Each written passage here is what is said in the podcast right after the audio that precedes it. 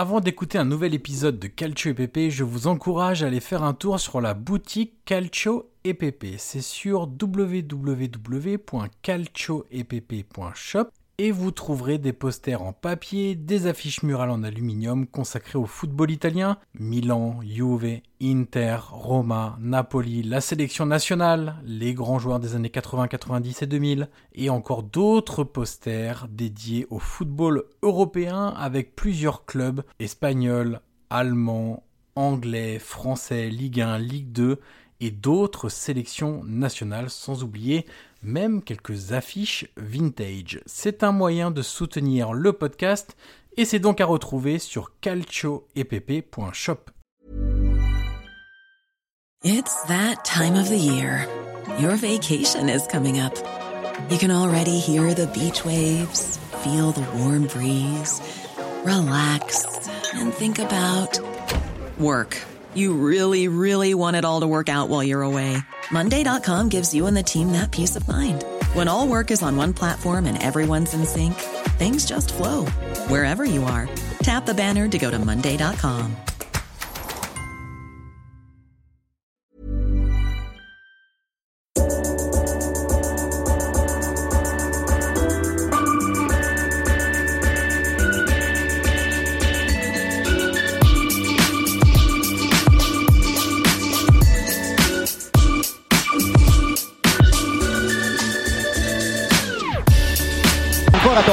lo aspetta Materazzi, Totti si porta quasi in zona tiro, Totti si è liberato, pallonetto, Francesco! Totti! Un gol pazzesco, pazzesco per il 2 a 0. Cacà in percussione, cerca l'ingresso in area ancora, Cacà, davanti al portiere, Cacà, rete, rete, rete, rete, Cacà! Pallone che arriva, Trezeguet! Totti! Trezeguet! Pirlo, ancora Pirlo di tacco, tiro,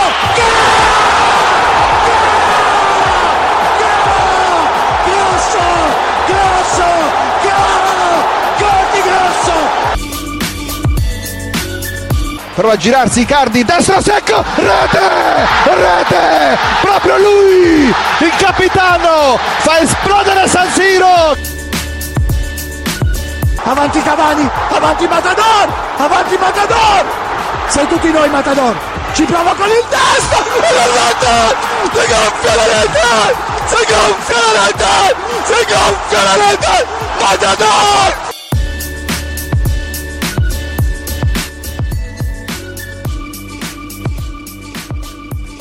Bonjour à toutes et à tous et bienvenue dans l'épisode numéro 30 du podcast Calcio EPP. Vous en avez l'habitude, euh, c'est toujours comme ça, c'est avec Guillaume Maillard Passini. Salut Guillaume. Salut Johan, salut à toutes et tous. Alors Guillaume, on enregistre ce podcast, il est lundi soir, nous sommes lundi soir, il est 22h50, on enregistre après la, le match de la Roma contre Empoli. Euh, on voulait le voir celui-là parce que c'est évidemment le premier de de Claudio Ranieri et puis ça vient après euh, une semaine très très compliquée de de la Roma. On va commencer par un rappel euh, qu'on ne fait pas d'habitude en début de podcast. Vous en avez l'habitude, on est sur euh, sur iTunes, sur Google Podcast, sur Spotify, sur Deezer, sur euh, Twitter, sur euh, quoi d'autre, sur Facebook. Bref, on est à peu près partout. est N'hésitez partout. pas à vous abonner, euh, à mettre les 5 petites étoiles sur iTunes euh, comme d'habitude. Et puis euh, autre chose, euh, écoutez bien le podcast jusqu'à la fin puisque euh, ce soir commence une nouvelle petite euh, rubrique qui conclura tous nos podcasts désormais. Euh, donc on vous conseille de rester jusqu'à la fin. Alors Guillaume, avant d'aller à la fin, on va commencer par le début. Euh, et on va prendre les matchs dans l'ordre de la journée de, de Serie A. Et on va de commencer par ce match entre la Juve et l'Udinese. Beaucoup de suspense. Beaucoup de suspense évidemment. euh, alors c'est difficile d'analyser les matchs de la Juve Ouais, puisque terrible. euh, cette C'est saison c'est il y a un écart qui est bien trop important avec les autres. Je vais retenir une chose de, de ce match-là. Euh, c'est évidemment Moiskin euh, qui lui répond présent à chaque fois qu'Allegri fait appel à lui. On rappelle, hein, il avait joué en Coupe d'Italie contre Bologne, il avait marqué. La première titularisation en Serie A de la saison, il joue, il marque et en plus il marque un doublé. Les deux premiers buts du match. Ensuite, il provoque un penalty également, euh, transformé par par Emre Can. Donc, il a fait un vrai bon match. Euh, ce qui est intéressant, c'est que c'est un jeune qui doit jouer maintenant. Euh, cette saison, j'avais un peu peur au début de la saison, avec évidemment le, recrutement de Cristiano Ronaldo. Je me disais bon, qu'est-ce qu'il va devenir de Moiskin On sait qu'il est courtisé par pas mal de clubs, hein, Guillaume. Euh, notamment Marseille avait tenté de, de le faire cet été en prêt, Il a 19 ans, euh, il vient de les avoir et le problème c'est qu'il va falloir qu'il joue. À la Juve, bon, il aura réussi à faire deux matchs titulaires cette saison. Euh, je suis pas persuadé qu'il en fasse beaucoup plus. Euh, donc la question va revenir cet été. On sait que son agent c'est Mino Raiola et c'est jamais très simple de, de, négocier avec Raiola. Donc, euh, donc voilà, qu'est-ce qu'on va faire de, de Moiskin euh, cet été du côté de la Juve? J'aimerais, c'est difficile parce que eux, ils le voient évidemment comme première alternative à ce qui existe déjà et c'est surtout un attaquant de profondeur que n'est pas Ronaldo, que n'est pas Mandzukic, que n'est pas Dybala. Donc c'est un, élément important quelque part qui donne une autre solution. C'est aussi ton premier vrai remplaçant au poste de numéro 9, mais d'un autre côté, s'il joue pas, tu freines totalement sa progression. Oui, et ce qu'il faut dire aussi, c'est qu'à la base, euh, la Juve avait gardé cet été, euh, malgré, comme tu l'as dit, l'intérêt de, de l'OM. Et à la base, il voulait aussi le prêter en janvier, tu te rappelles, il y avait un peu comme une programmation, euh, dans le sens où voilà, on, va, on le garde un peu avec nous et on le prêtera en janvier. Finalement, ça n'a pas été fait. Euh, comme tu dis, c'est toujours le même problème avec la Juve, c'est que l'effectif est tellement pléthorique que Moiskin, on sait que c'est un très bon joueur. Tu te rappelles même avec l'Italie, avec avec ouais, l'Euro, il avait fait un très bon Euro. Je crois qu'il marque deux buts en finale. Euh, c'était quand même euh, voilà, une des révélations de cet euro. Et c'est vrai que tu vois, le match qui fait vendredi, bah, ça fait que confirmer qu'il a beaucoup, beaucoup de potentiel. Le problème, c'est ce qu'il va pouvoir le démontrer sur le long terme à la Juve. Euh, c'est compliqué. Donc pourquoi pas éventuellement le prêter en fin de saison? Et l'été prochain dans un, dans un club italien, voilà, avec tu vois un peu comme la Samp. Ou, tu vois, je l'imaginerais plutôt bien à Sassuolo. Et en plus, il y a des vraies connexions entre Sassuolo et la Juve. Donc ouais, pour... oui, en plus. Donc oui, ça pourrait être une idée, mais c'est vrai que tu vois un prêt euh, on sait que la Juve aime bien aussi prêter ses joueurs et les récupérer, les récupérer après. Donc euh, oui, ça peut être envisageable. Après vendredi, voilà, comme comme tu l'as dit précédemment, euh, c'est vrai que c'est difficile d'analyser les matchs de la Juve dans le sens où l'écart est tellement énorme avec avec Naples qui en plus encore perdu des points. Donc voilà, c'était une partie, c'était une c'était un match qui était quasiment déjà joué Match d'entraînement. Voilà, Loudinez cette année propose pas grand chose. Donc voilà, c'était l'occasion de faire jouer Moïse On a vu qu'il avait un gros potentiel. Après, comme tu dis, la question de son avenir l'été prochain, à voir. Euh, donc euh, moi je pense qu'un prêt ce serait vraiment la bonne solution pour la Juve euh, et pour le joueur. Alors je m'engouffre dans la brèche Udinese puisque tu viens d'évoquer ce qu'ils ont proposé, c'est-à-dire absolument rien. c'est assez navrant parce que quand on regarde un peu les matchs de la Juve cette saison, les rares fois où elle est en difficulté, alors en difficulté sur un match, c'est arrivé assez peu sur le, un match en entier, ou en difficulté par séquence, par demi-heure, par mi-temps. C'est quand les adversaires agressaient la Juve, c'est-à-dire qu'il y avait un pressing très important sur le porteur du ballon, qu'on les laissait pas respirer, et surtout qu'on laissait pas les joueurs offensifs se retourner. Ça c'est quelque chose d'important, de ne pas prendre de vitesse, on laissait pas pénétrer dans la surface et on les laissait pas jouer dans un fauteuil. Tu te souviens notamment de Sassuolo, on avait assez parlé de ce match, mais même une équipe qui n'a pas forcément cette philosophie de jeu là agressive comme De Zerbi, une équipe comme Parme. Tu te souviens du Juve Parme? Elle avait été très très agressive et jouait très très rapidement euh, vers l'avant en passant par les côtés. On sait que c'est un peu le euh, un, un, un, point délicat de, de, la Juve en transition, c'est que ces latéraux participent tellement au jeu et, et, proposent tellement de choses offensivement que parfois ils peuvent être euh, en difficulté dans, dans leur dos. Et là, on n'a strictement rien vu. Et là, euh, je regardais le match, j'avais une feuille de, enfin une, une appli de stats en même temps ouverte, et tu vois, à la 80e minute, il y avait deux tirs de, de l'Udinese. Alors ils finissent à 6 tirs parce qu'à la fin euh, la Juve se relâche euh, un peu. Mais tiens-toi bien, la stat des expected goals que, que je répète assez souvent lors de ces podcasts que j'aime beaucoup, qui, qui n'est pas parfaite évidemment, il y a plein de choses à améliorer encore dans cette dans cette stat là, mais j'ai rarement vu un, des expected goals aussi faibles pour une équipe depuis que je m'intéresse à cette stat. Figure-toi que l'Udinese était à 0,10. 0,10 c'est, en gros c'est 0. Euh, j'ai vu plusieurs fois en Serie A cette saison des 0,22, 0,23, 0,25, c'est déjà pas énorme. Mais alors des 0-10, je crois que c'est la première fois. Je te conseille, avant qu'on passe au sujet, de regarder celle de la SPAL aussi dimanche pour l'Inter. Je pense que, avis, tu dois peut-être pas être loin si je, si je me Je pense qu'on est au moins à 0-20 parce que sinon je l'aurais noté, figure-toi. Euh... Mais, mais pour, pour revenir à ta stat et pour revenir à ton discours sur l'Odinez, moi ce que je comprends pas, c'est que c'est un peu, tu vois, un peu comme le PSG en France, dans le sens où quand tu vas, tu vas, tu vas contre la Juve, en plus, on sait très bien qu'ils avaient qu'une pensée, c'est l'Atletico. Donc à la limite, j'ai envie de te dire que tu as une carte à jouer dans le sens où tu rien à perdre. Bien sûr. Donc pourquoi pas essayer, pourquoi pas les bousculer? Comme tu dis, Parme, ils ont bousculé, ils ont ramené le point du match nul. Sassuolo, ils n'avaient pas dénaturé leur jeu, ils sont venus avec leur jeu, ils ont perdu, ils ont perdu avec leurs armes. T'arrives à Turin, tu sais très bien que tu pars pas gagnant, tu sais très bien que ça va être compliqué, mais pourquoi pas essayer? Au moins perdre en essayant quelque chose, mais moi j'ai toujours du mal avec ces équipes qui viennent pour ah voilà, pourquoi pas prendre un point Non, non, tu viens à Turin le vendredi. Je, je, sais même pas, honnêtement, hein, je sais même pas s'ils viennent pour prendre un point. Moi, je, je très honnêtement, quand tu, tu vois l'attitude des joueurs, l'attitude collective, individuelle et ce qui est produit, ils viennent en sachant qu'ils vont perdre. Et donc, tu vois, par exemple, bah, on va pas trop se fouler parce que honnêtement, il y a, y a même pas de pressing, il y a même pas de densité dans les duels. Enfin, je veux dire, il y a rien. Alors que tu vois, un club par exemple comme le Kievo, eh ben, ils ont bousculé Milan ce week-end. Ils ont su bousculer l'Inter parce qu'ils avaient fait match nul. Ils ont bousculé Lazio parce qu'ils ont fait match nul. Donc tu vois, au moins, euh, le Kievo est dernier. Mais c'est vrai qu'au moins, ils jouent toujours. Ils essayent de se battre. Euh, on voit du pressing, on voit du jeu, un minimum de jeu.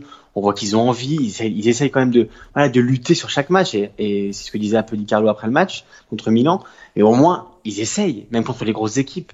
Alors tu perds, bon, bah, tu perds, mais au moins t'essayes de faire quelque chose. Quand tu vois l'Oudinez vendredi, ils viennent avec les tongs, euh, le cocktail, et puis voilà, ils, ils prennent des photos du de l'Allianz Stadium et ils repartent. Surtout face à une équipe B, c'est c'est navrant. quoi, je veux dire. Mais c'est, je veux dire, alors déjà tu perds, et en plus tu proposes rien, donc euh, c'est vrai que quand tu tu vois, enfin, moi je trouve ça assez désolant, euh, mais, bon, malheureusement c'est l'ambition aussi de certains coachs. Hein. C'est ça. Oui oui, c'est sûr que c'est pas les les coachs les plus joueurs. Ah, alors figure-toi que Udinese, Spal, Empoli ont réussi quelque chose de magnifique cette euh, cette journée, puisque je viens de parler des 0-10 en expected goals de est-ce que j'étais loin avec la SPAL? Non, t'es pas loin du tout. Ah, ah. Euh, la SPAL est à 0,17.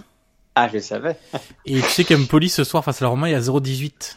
Ah, parce qu'après la mi-temps était catastrophique. Donc euh, voilà, c'est les trois clubs qui sont juste au-dessus de la, la zone de relégation et on peut pas dire qu'ils se donnent les moyens de se mettre à l'abri vraiment je suis assez content. Je suis assez content que tu le dises parce que tu vois c'était un petit coup de gueule que j'avais gardé pour le Dolce du coup qui est un peu un ah. peu moisi. Mais euh, tu vois j'avais un peu un mini coup de gueule quand même contre les petites équipes que je peux comprendre. Hein. Ils veulent grappiller des points, euh, ils veulent essayer de se sauver et je comprends. Mais quand tu joues des grosses équipes dans leur stade c'est très c'est compliqué. Joue, propose quelque chose. Enfin comme tu disais ça solo à Turin. Euh, moi je me suis dit au début, bon, ils vont venir et puis ils vont essayer un peu voilà, de cadenasser. Pas du tout. Ils ont relancé, ils ont essayé. Par avec Gervinho, tu te rappelles, dans deux contre. Ouais. Euh, et à la fin, ça a été payé à la dernière seconde. Donc, euh, voilà, oser, avoir un peu d'ambition, essayer. Euh, ça veut pas dire en prendre quatre et, euh, et repartir, repartir avec une valise. Donc voilà, je, trouve que tes, tes, tes, stats là sur sur le trio Empoli, Spal et Udinese est assez assez symbolique de l'ambition que qu'ont certaines petites équipes dans certains matchs. Alors, on va passer au match de, c'était donc samedi entre le Chievo et le Milan, et tu as décidé de mettre ta robe d'avocat pour parler de caissier. Alors ma robe d'avocat, euh, non, parce que je sais que je sais qu'il est très décrié sur Twitter et euh, voilà, je sais qu'il y a certains tweetos qui sont assez énervés auprès de Kessie. Alors c'est vrai que euh, moi aussi je le réponds beaucoup son manque de lucidité devant le but. Des fois j'ai l'impression qu'il sait pas trop où est le but et là, il fonce un peu tête baissée, puis il frappe un peu n'importe où. Euh, à son crédit, euh, et d'ailleurs Camoranesi l'a dit après le match, il a dit qu'il trouvait que c'était un joueur fantastique euh, parce qu'il disait c'est un joueur qui est précieux dans l'équilibre, dans l'équilibre de Milan. Et il faut pas oublier que, alors certes des fois il y a des erreurs devant le but ou, voilà c'est vraiment des erreurs pures et dures. Autant il y a des fois aussi il faut voir d'où il vient. il se tape des courses de 50-60 mètres parce que Milan ça se déplace en bloc et c'est un bloc très court. Euh, du coup, il est obligé de faire tous les efforts pour monter et descendre. Euh, il rate une grosse occasion euh, samedi, mais je vous conseille de voir toute la course en caméra isolée. Moi, j'ai pu la voir. Et le pauvre, à la fin, mais il, alors il arrive, il frappe à côté, il est au début de l'action et à la fin. Donc c'est vrai qu'il manque beaucoup de lucidité, mais c'est aussi parce qu'il fait beaucoup d'efforts. Donc on peut pas lui demander d'être à droite dans le but et de récupérer des ballons à 60 mètres du but adverse. Donc c'est sûr qu'il a encore beaucoup de progrès à faire. Euh, voilà, dans, dans, la dernière passe, euh, il a arrêté beaucoup de contres cette saison, notamment contre Parme, où je me rappelle qu'il voilà, il avait vendangé pas mal d'occasions. Donc ça, c'est c'est vrai que parfois, voilà, il, doit vraiment gagner en lucidité. On peut pas lui reprocher de, voilà, euh, moi samedi, je l'ai quand même trouvé bon. Il a, il a récupéré beaucoup de ballons. Et si en plus tu veux qu'il marque, voilà, c'est compliqué. Ou alors, il faut récupérer, il faut récupérer le ballon dans le camp adverse et pas lui demander de récupérer euh, dans le sien. Donc, euh, voilà, on sait que c'est le jeu de Gattuso, c'est récupérer le ballon assez bas et ensuite remonter le bloc avec une manœuvre assez élaborée et assez lente. Donc, on peut pas demander à Kessi d'être au four euh, et au moulin, comme je sais que tu voilà, tu as bien mis cette expression. Voilà, je me, la permets. Donc, j'aime les expressions désuètes, tu le sais. Ouais, exactement. Euh, écoute, euh, moi, pour être tout à fait franc, j'ai pas vu le match de, de Milan et j'ai pas vu non plus celui de l'Inter. J'ai un peu zappé les, les clubs milanais. Se, j'ai compensé pour toi. Voilà, exactement. Et t'as bien fait de compenser. Mais figure-toi qu'il y a une chose qui m'a marqué et qui marque depuis quelques semaines maintenant. Tu sais, on parle de de ce bloc compact, euh, cette attitude défensive de l'équipe de manière générale, euh, cette solidité défensive qui a permis aussi au Milan de, de remonter au classement et d'enchaîner beaucoup de résultats positifs. Et tu sais que j'ai regardé pas mal les journaux ces derniers jours et, et, le vocabulaire utilisé pour décrire les matchs du Milan est assez intéressant et, et, du coup dit un peu tout de ce qui se passe au Milan aujourd'hui. Je t'ai fait une petite sélection hein, assez, assez rapide. Donc c'est 11 de bataille, les guerriers de Gattuso, la guerre, les pistolets sont chargés. En gros, tout le vocabulaire qui est utilisé pour décrire le Milan, bah ça montre son style. C'est-à-dire que voilà, c'est le combat. C'est le combat, c'est c'est beaucoup de, de physique et pas grand chose d'autre. Alors pour l'instant, ça a réussi. Ça risque de réussir jusqu'à la fin de la saison. On aura le temps de parler de la saison prochaine où, à mon avis, ça ne suffira pas euh, parce qu'ils seront beaucoup plus attendus. Mais euh, effectivement, on, a encore ce problème-là sur ce match-là qui est pas non plus une joie de jeu, quoi. Oui, bah, je suis d'accord avec toi. Hein. Ça, voilà, on va pas, on va pas faire le débat. Évidemment que moi, je l'ai dit, euh, j'ai dit sur Twitter à la mi-temps. Je crois que voilà, moi, je vais arrêter ce combat. Euh, je pense que pour le beau jeu. Tu vois, même, même toi, tu parles de combat. Bon, c'est le tien. Oui, non mais, non mais, j'ai arrêté ce combat parce que je, pense que pour le beau jeu, bah, cette année, c'est, c'est mort dans le sens. Et alors, alors que je pense que tu vois, je pense que tu as l'effectif qui pourrait, tu vois, produire quelque chose. Un, un, joueur comme Paqueta qui bon est un peu fatigué en ce moment, je trouve qu'il est sous-exploité quand il joue à 60 mètres de son but. Euh, c'est pas son poste, il est pas là pour récupérer des ballons, il est là pour, pour avoir de la liberté, pour jouer, pour s'exprimer. T'as quand même des euh, joueurs qui doivent te permettre euh, de faire autre chose avec le ballon. On a Suzo, si moi, on je a Paqueta, on a Chalanoglu, même certains latéraux. Je veux dire, quand t'as Conti, moi, il m'intéresse beaucoup, Conti. C'est un bon joueur. Alors certes, il revient, il a pas fait beaucoup de matchs, mais quand même. Euh, Ricardo Rodriguez, c'est pareil, c'est un joueur qui techniquement est quand même pas vilain. Il est censé apporter pas mal de choses tu offensivement. tu sais que beaucoup de gens critiquent Laxalt, mais ils comprennent pas que Laxalt est pas bon parce que c'est pas son jeu de jouer comme ça. Bien sûr. L'Axel, c'est un joueur de profondeur. Tu te rappelles au Genoa ou même avec l'Uruguay. C'est un joueur qui, était pas mal au milieu aussi ou comme piston gauche avec une défense mais à évidemment, évidemment, mais c'est un joueur qui prend les espaces, qui a des grandes enjambées. Euh, il est pas là pour jouer arrêté. C'est pas son jeu. Et euh, et tu vois, si je te pose la question euh, de savoir si les 11 joueurs du Milan prennent du plaisir quand ils descendent sur le terrain, moi je suis hmm. pas sûr. Les joueurs défensifs, les joueurs défensifs, pardon, sûrement. Et si je te demande si un, joueur comme Paqueta prend du plaisir, qu'est-ce que tu me réponds? Moi, je pense pas. Bah écoute, pour en avoir parlé avec pas mal de joueurs, euh, certains vont te dire, c'est assez aléatoire. Enfin, c'est assez. Euh... Ça peut les. Oui, voilà, t'as as des joueurs qui vont te dire, euh, moi, de toute façon, tant qu'on gagne, je prendrai du plaisir, euh, quel que soit le style. T'en as d'autres qui te disent, bah, je prends peut-être pas beaucoup de plaisir, mais en même temps, on gagne, donc le plaisir, on le trouve là. Et t'en as d'autres qui t'expliquent, on prend du plaisir parce qu'on gagne pendant un certain temps mais il faut pas que ça dure trop longtemps parce que là on va commencer à être frustré. Après, il faut, comme tu l'as dit, euh, pour le moment les résultats masquent un peu, euh, un peu les lacunes du, du jeu jusqu'à quand. tu vois, pour répondre vraiment à ta question, je pense qu'en ce moment ils sont suffisamment contents en se souvenant d'où ils viennent et, donc que les résultats masquent un peu tout ça. mais jusqu'à la fin de saison comme ça, je pense qu'il y en a qui vont tirer un peu la langue au bout d'un moment. Et comme tu as dit, euh, moi je suis assez d'accord avec toi et j'y pense assez souvent, dans le sens où la saison prochaine, s'ils vont avec des champions, comment tu vas? Euh, moi, je l'imagine euh, à Real Milan, euh, comme tu as vu Real Ajax mardi dernier. Euh, à Real Milan, je suis pas sûr qu'ils y vont dans le, dans le même dans le même esprit que l'Ajax, tu vois. Ah, je suis sûr que c'est pas le. On peut même ah déjà le dire maintenant, c'est pas avec le même état d'esprit, c'est certain. Et encore et encore une Hein. C'est pas des critiques gratuites. Moi, je suis Non, pas là non, bien sûr. tacler. ou- Milan est troisième, Milan va bien, Milan a gagné cinq matchs de suite. C'est très bien. Mais encore une fois, on, on a le droit de dire que dans le contenu du jeu, on s'ennuie quand même. Moi, je m'ennuie. C'est mon droit. Je m'excuse auprès des gens qui, qui prennent du plaisir. Alors, ça gagne, c'est vrai. Le résultat est là. Et c'est très bien. Mais dans le jeu, encore, euh, encore euh, samedi en première mi-temps, en première mi-temps, il s'est rien passé. Euh, Milan n'a pas mis en danger une fois sur Antino, c'était pas possible. Alors en deuxième, moi j'ai bien aimé, et voilà, Gattuso est expulsé, mais j'ai bien aimé son, il a, il a un peu euh, déplacé Castillejo en, en deuxième, euh, deuxième période, en, en espèce de 4-4-2, ensuite dans un 4-2-3-1, et ça j'ai bien aimé parce que ça a été, été d'ailleurs une, euh, une, une option qui, qui a primé parce que le but vient un peu de là. Donc ça j'ai bien aimé le, choix de Gattuso. Après voilà, comme, comme je t'ai dit, je pense que dans le jeu, on va pas s'attendre à mieux. D'ailleurs, euh, on parle du Milan, mais le jeu pas plus flamboyant ailleurs. hein. On parlera de la Roma, on va parler de l'Inter.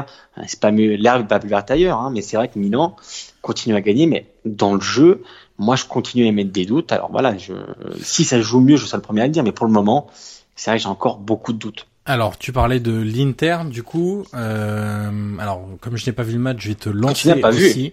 Je vais te lancer magnifiquement, bien sûr, euh, puisque j'ai vu tes commentaires à la mi-temps aussi du, du match de l'Inter, et Oui. j'ai aussi lu ce qui se disait euh, évidemment sur sur internet, sur la Gazzetta, sur le Corriere, etc.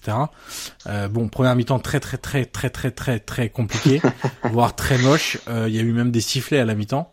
Oui, Euh, D'ailleurs, c'était oui. intéressant de voir que la Gazzetta, dont on sait, pour parler vulgairement, de quel côté ils penchent, expliquaient eux que ce matin que, euh, euh, je sais pas si tu as lu le, le papier sur l'Inter, mais en gros, euh, ouais. c'est grâce au public qu'ils ont réussi à gagner ce match, parce que même à la mi-temps, il y avait des Forza Inter qui tombaient des tribunes. Bon, écoute, Ouais, euh, bon, à la mi-temps, il y a quand même plus de sifflets. voilà, visiblement, c'est les seuls à avoir vu ça, parce que euh, partout ailleurs, ça parlait essentiellement des, ouais. des Et je peux sifflets. te dire qu'il y, a eu- il y a eu beaucoup de passes en retrait qui ont été aussi accompagnées de sifflets parce qu'on sait le public de San Siro côté Milan, côté Inter affectionne pas particulièrement ces longues passes en arrière. Donc, euh, donc oui, euh, à la mi-temps ça a sifflé, ça a justement sifflé parce que Inter était vraiment pas, vraiment pas dedans. Et en deuxième mi-temps, j'ai bien aimé Spalletti qui est passé à une défense à 3 euh, en deuxième mi-temps. euh, donc ça, Avec un Ranocchia qui ne jouait pas numéro 9. Exa- Exactement, figure-toi. Il n'était pas numéro 9, il, il a reculé. Il a reculé à sa place. C'est incroyable que ça la puisse paraître, il était à sa place. Mais il n'empêche que cette, euh, ce choix de Spalletti a été payant parce que voilà, Politano a ensuite débloqué euh, face à une Spal, honnêtement. Alors je- j'en toucherai deux mois après, voilà, on a déjà fait, mais il faudra quand même repousser parce que c'est vrai que c'était quand même le néant absolu. Mais c'est vrai que l'Inter, voilà, une fois la défense à trois passée, il y a eu plus de mouvements, euh, plus de jeux portés vers l'avant, plus d'actions combinées, il y a eu plus de jeux à une touche. Euh, surtout après le but de Politano, voilà, j'ai beaucoup aimé. Alors on, se répète, mais le, le la prestation de Lautaro Ouais. qui a encore été bon Euh, dans les déviations. euh, en première mi-temps, c'est lui qui s'est procuré toutes les occasions. Euh, il a un bon jeu de tête. Euh, beaucoup de fois, il, il a anticipé ses, ses adversaires. En tout cas, Euh, pour le moment, Guillaume, il montre que c'est bien plus qu'un remplaçant. Ah évidemment, et c'est surtout ça qui est important cette année, c'est que euh, tu vois l'année dernière, Icardi euh, jouait pas. Derrière, c'était un peu compliqué. Sauf que cette année, euh, toi, ils peuvent, ce qui est vrai, c'est qu'ils peuvent quand même se permettre, euh, pour le moment, de se passer d'Icardi, parce qu'Icardi est plus là depuis maintenant, je crois que c'est le 8 ou 9 février, donc ça fait plus d'un mois. Sans Icardi, bon bah voilà, il y, a eu, il y a eu aussi des défaites, mais avec Lautaro, ils peuvent se permettre d'avoir un autre attaquant. Et honnêtement, moi, en vrai numéro 9, il me plaît beaucoup. Euh, voilà, c'est vraiment, euh, il a été vraiment bon. Euh, il a pas marqué, mais il avait marqué un beau but qui était annulé par Lavar d'ailleurs. C'est assez dommage parce qu'il avait marqué un sacré but où il élimine deux défenseurs. C'est voilà, bon- les joies de la VAR, hein, c'est annuler des buts où personne ne dit rien. Exactement. Euh, J'ai pensé à toi d'ailleurs sur sur ce but. Euh, Politano d'ailleurs, notre petit chouchou cette année qui a encore été bon. Hein. Euh, c'est lui qui débloque tout. Euh, c'est lui qui, tu vois, qui est un peu pétillant. Sur quand tu vois l'entrée de Candrera qui a quand même pas été pas été énorme. Euh, Politano, bah, sur son côté, il a encore été bon, il a encore, il a encore créé. Euh, donc non, l'Inter, voilà, en deuxième mi-temps, c'était mieux. Ils ont, honnêtement, ils ont mérité leur victoire. Alors le jeu était pas fou, c'était pas flamboyant, mais euh, mais ça, voilà, on le sait, on l'a acquis maintenant pour les gros de cette saison, c'est mort. oui, ah oui, mais même la Juve, hein, on l'a Ouais. dit, mais même la Juve. Mais c'est vrai que honnêtement, enfin, c'est une Spal, mais qui n'a rien fait, mais quand je dis rien, Souhaites-tu parler un peu de, de notre ami Flocari? Écoute, moi quand j'ai vu la paire Pétania Flocari, euh, je me suis dit, alors, en tout cas, on verra pas de, mouvement en profondeur aujourd'hui, ni d'appel. j'ai bien compris que ça jouerait beaucoup de haut but et beaucoup dans les, dans les duels. Ça rappelle un peu la paire Lasagna Okaka de, Exactement. Mais alors, je dois t'avouer que Flocari, je savais même pas qu'il était encore là. Euh, j'ai regardé un peu ses stats, je crois qu'il a pas marqué un but cette saison, 13 matchs joués. Euh, ouais, Flocari, alors il a fait deux trois choses, hein, voilà, qui sait faire. Hein. Là, il s'est retourné, il a décalé, il a pris deux fautes. Mais bon, voilà, c'est possible, quoi. À ce niveau-là, honnêtement, euh, bon. Alors, je sais qu'on aime bien les papis dans notre, dans notre championnat, hein, mais, mais jusqu'à quand? Voilà, jusqu'à quand? C'est vrai que Flocari, honnêtement, c'est pas possible. Ouais, c'était honnêtement, j'ai pas compris pourquoi il l'a même pas changé plus tôt. Euh, il a fait des changements trop tard. selon moi, c'est un pitcher en train de l'Aspal, c'était un peu tard. Euh, L'Aspal d'ailleurs s'est réveillé un peu tard parce qu'il se réveille sur le 2-0, mais c'est vrai qu'avant, autant j'ai vu des équipes cette année à San Siro qui ont essayé euh, et contre l'Inter et contre Milan qui sont venus voilà un peu le couteau entre les dents en disant bah, on n'a rien à perdre. Tu te rappelles Sassuolo encore euh, contre l'Inter qui avait, qui avait quasiment trouvé la victoire euh, à San Siro, ils avaient très bien joué. Euh, je me rappelle notamment l'occasion de Boateng, tu te souviens, qui avait fait marquer. Donc voilà, des équipes qui sont venues pour jouer. Et là, la SPAL, ils sont venus prendre le soleil dimanche à 15h, quoi. Alors, l'anniversaire de l'Inter, euh, bon, ils, sont, ils sont venus souffler, ils sont venus emmener les bougies, puis ils ont soufflé, puis voilà, c'était fini. C'était, c'était assez incroyable de voir un, tel jeu proposé par la, par l'Aspal. Alors, petite précision sur notre ami Flocari. Son dernier but remonte au 21 janvier mai 2018. euh, il a fait 32 ah apparitions. Euh, je suis en train de regarder. Depuis le début de la saison dernière, 32 apparitions, 13 titularisations pour 3 buts. Non mais tu vois, dont, un doublé à Benevento. Euh, tu vois, t'as un joueur comme, alors c'est pas, c'est pas un foot de guerre, mais ah, t'as un petit joueur comme Paloski sur le banc. Bon, tu sais que si tu le fais jouer, il va, il va se bouger un peu et puis il peut être complémentaire de Petania, les deux se connaissent. Bon, il y en a un qui fait le pivot, Paloski prend la profondeur, il peut au moins y avoir quelques mouvements. Mais là, Flogri et Petania, tu mets les deux mêmes profils, tu mets bah, deux buffles entre guillemets devant qui voilà, qui sont là pour mettre des coudes et puis bah, puis c'était fini là. Donc c'est vrai que l'aspect a rien proposé, mais voilà, l'Inter a pas été flamboyante, même moins de là. Euh, ils ont encore eu des blessés. Est-ce que Brozovic est blessé donc, euh, ouais, c'est peut-être le, le, point le plus inquiétant euh, côté Inter, c'est euh, les blessures entre Miranda, Miranda Brozovic, Nainggolan. On a Icardi qui est aussi encore évidemment en dehors de l'équipe. Alors il y a le match jeudi contre Francfort où là il y a en plus des suspendus et ça va vraiment T'as Lautaro qui est alors Lautaro et Samoa. Qui va jouer jeudi en numéro 9 Et Baranoka, bien sûr. Alors écoute, plus sérieusement, moi j'ai réfléchi un peu tout à l'heure. Baldé alors, Voilà, ouais. je pense que ce sera Keita Baldé parce que euh, je me suis dit, alors, choix, hein. bah oui, parce que je me suis dit, imaginons Icardi revient demain à l'entraînement, par exemple, demain mardi. Non mais il jouera pas titulaire, c'est impossible. C'est pas possible. De toute façon, il a pas l'air de vouloir revenir non, plus, donc. Euh... Non, parce qu'il n'y a pas la dimanche. Euh, et puis de toute façon, imaginons quand bien même demain il est réintégré, dans quelles conditions? Ça fait quoi un mois? Non, peut-être pas. Ah, ça fait ça fait trois, semaines, qu'il s'est même plus entraîné. Hein. Non, puis d'après ce que je lisais un peu sur Sky et sur euh, sur la Gazzetta, euh, il a plutôt dans l'idée de se faire opérer et pour être euh, parce qu'il a un problème au genou, hein, c'est ça, de se faire opérer pour être d'attaque la que l'Inter ne que l'Inter ne voit pas visiblement parce qu'ils ont fait des radios et pour eux tout va bien. Donc écoute, moi je je sais pas honnêtement, je chaque semaine on en parle mais chaque semaine ça avance pas. Hein. Bon bah écoute, on va parler un peu de football du coup. Je crois de parler un peu de de, de foot avec, hein. avec Sassuolo Napoli. Euh, match nul un partout entre les deux équipes. C'était pour moi, alors j'ai pas tout vu évidemment ce week-end, mais c'était peut-être le match le, le, plus agréable à suivre. En tout cas, c'est le plus agréable que j'ai suivi.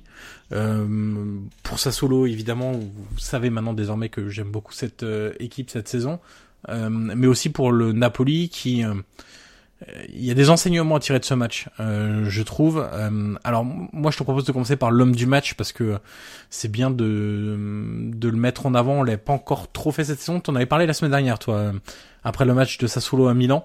C'est le gros match de Jérémy Boga, euh, l'attaquant ivoirien de de Sassuolo. Il monte en puissance, il est intéressant. Il a, il apporte vraiment autre chose que Juricic. Quand Juricic est aligné à gauche, c'est pas facile à dire. Hein. Juricic aligné à gauche, c'est pas très simple, mais euh, il apporte beaucoup plus de puissance, de percussion, de dribble en 1 contre 1. Euh, ça, c'est vraiment très intéressant. Euh, sa qualité de percussion et de dribble, très utile et surtout c'est un profil qui dénote un peu dans, dans ce Sassolo là. évidemment, fidèle au principe de De Zerbi, l'équipe a, a pris le, match en main, euh, a beaucoup fait voyager le ballon, s'est créé des opportunités. Et malheureusement, j'ai envie de dire, fidèle aussi à cette saison, ils ont encore encaissé un but tout à fait idiot et tout à fait évitable. Alors là, c'est le pauvre Magnanelli, le capitaine de, de Sassuolo, qui s'en mêle les pinceaux et qui donne un, une position de frappe à Insigne. Après, il faut quand même mettre le but euh, d'Insigne, hein, parce que son, but est magnifique. Mais euh, malheureusement, il ruine un bon... Entre guillemets, il ruine, c'est un peu dur de le dire, mais euh, son erreur coûte cher euh, à Sassuolo parce qu'ils avaient fait un, un vrai bon match, j'ai trouvé. Oui, oui, je suis d'accord avec toi sur le, le, match de Sassuolo. Si je peux me permettre de venir, allez, une minute sur le match du Napoli. Ah mais vas-y, vas-y. Ah, je peux. Merci. On a des Merci. choses, on a plein de choses à dire. J'ai plein, j'ai Oui, noté plein de choses sur le match de Napoli. C'est euh, vrai. ouais. Bah écoute, euh, moi j'ai alors parce que tu as tout dit, même sur Boga, moi je le trouve encore très bon. Euh, moi sur le match Alors du attends, je te coupe juste un temps pour qu'on finisse sur Sassuolo parce que j'ai oublié, Oui, je l'avais pas noté. Euh, comme quand euh, il y a, il y a hum, Ferrari en défense du côté de Sassuolo, c'est quand même autre chose euh, que quand. Alors là, c'était une défense à 3 c'était un peu plus. hum, Ça donnait un peu plus de sécurité, j'ai trouvé, à cette équipe de Sassuolo que quand il joue à 4 parce que c'est un vrai problème cette saison. Euh, mais c'est vrai qu'on a eu longtemps la charnière là, Peluso euh, Magnani euh, de mémoire. Bon, c'est quand même pas dingue Peluso dans une défense à deux. euh, bon, c'est c'était plus, oui, c'était plus stable. Ouais, voilà, c'est compliqué. Alors que là, dans une défense à 3 avec le retour de Ferrari, moi j'ai trouvé ça euh, très intéressant et effectivement euh, à voir ce qu'il adviendra de, de des choix de de, de Zerbi d'ici la fin de la saison.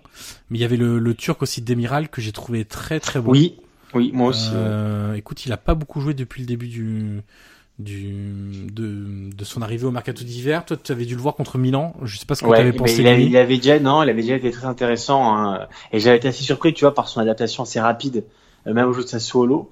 Euh, moi, je pensais que des arbitres, tu vois, l'intégrerait petit à petit, et tu vois, il le lance déjà dans le, dans le, voilà, sur le terrain. Donc Ouais. non, moi, j'ai trouvé assez intéressant contre Milan. Et c'est vrai qu'encore hier, euh, dimanche, euh, je l'ai trouvé encore bon. Donc euh, c'est vrai que c'est une belle surprise. Et c'est bien que des arbitres le mettent, euh, le mettent rapidement, parce que tu vois, pour le moment, ça paye, parce que on peut rappeler aussi la semaine dernière, et voilà, ils auraient pu prendre très bien un point contre Milan aussi. Donc, euh, donc voilà, Sassuolo va aussi, va aussi beaucoup mieux que- qu'il y a quelques temps. Allez, promis, je te coupe plus sur sur le Napoli. Non, mais sur le Napoli, alors c'est vrai que comme mes amis napolitains, j'avais réclamé à haute voix, bah voilà, de voir un peu de, de changement. euh, et bon, il a fait, Ancelotti a décidé, de- avait décidé de, de mettre Verdi, euh, de mettre Runas. Euh, et c'est vrai que tu, ouais, Diawara, et tu vois, c'est vrai que j'étais assez déçu. Euh, voilà, Ounas, maintenant un peu mieux.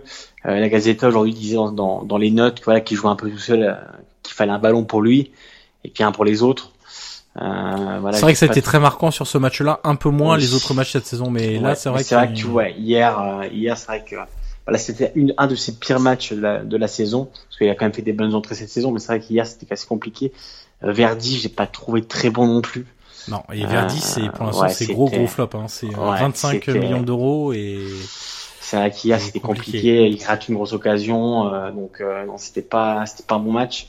Bon, je sais pas ce que t'as pensé de Diawara. Euh, Je tiens à aller sur Diawara. Alors écoute, euh, figure-toi, je vais partir d'une d'une citation, euh, enfin d'un morceau d'interview d'après match de non pas de, de Carlo Ancelotti puisqu'il ne s'est pas présenté à la presse pour des raisons, je crois, de deuil familial, enfin pas ouais. familial, mais ou d'un ami. Je, Non, il était exactement. Alberto Bucci, un ancien, un entraîneur euh, qu'il qu'il a bien connu et donc voilà, c'était Voilà. un peu son, Et son donc ami, c'est son mentor. ouais. c'est son second, Davide Ancelotti, donc son fils, euh, qui s'est présenté devant les, les micros. euh, et donc quand on lui a demandé bah, pourquoi euh, cette composition d'équipe, parce que on peut peut-être rappeler pour le- les gens qui n'ont pas vu le match, hein, sur cette équipe on a quand même, donc du coup on a euh, Ospina déjà dans, dans les buts, euh, puisqu'il est...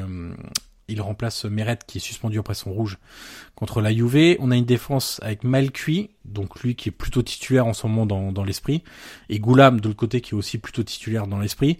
Mais la charnière centrale c'était quand même Kirikes et Koulibaly. Euh, je suis pas sûr de la prononciation. Je sais qu'en Italie on dit Kirikes, mais euh, Chiriches, je sais pas trop comment on dit en, roumain. Euh, ensuite on avait un milieu à 4 avec Unas, Alan, Diawara et Verdi, et une attaque Insigne Mertens. Donc grosso modo de titulaire, de titulaire euh, habituel, on va dire, on va dire ça comme ça. T'avais Insigne, Alan et les deux latéraux. Donc ça c'est un- quand même un- une chose importante à, à rappeler. Et donc David Ancelotti disait on avait choisi un milieu de quantité. Donc quand on dit ça en Italie, donc euh, c'est un milieu physique. Pour enlever la qualité. Voilà, c'est ça. Euh, car contre Sassuolo, ça se joue souvent sur les transitions. Et j'ai trouvé ça intéressant parce que, en fait, j'ai eu le sentiment sur ce match-là euh, qu'ils étaient arrivés dans l'esprit où ils devaient craindre cette équipe de Sassuolo et non pas qu'ils devaient chercher à la faire déjouer. Et cette euh, cette situation-là le, le prouve un peu parce qu'en en fait, quand on sait que Sassuolo peut avoir des problèmes sur les transitions.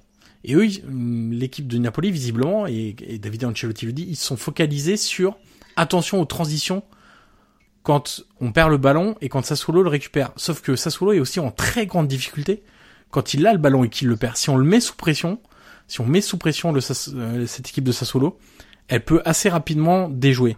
Sauf que là, avec Alan Diawara, effectivement, eh ben, on a fait le choix du physique pour essayer de contrer les transitions rapides et donc mettre beaucoup d'impact, d'aller jumper dans les, dans les pieds, etc. Sauf que, une fois qu'ils avaient le ballon, Diawara et Alan, qu'est-ce qu'ils en ont fait? Eh ben, pas grand chose.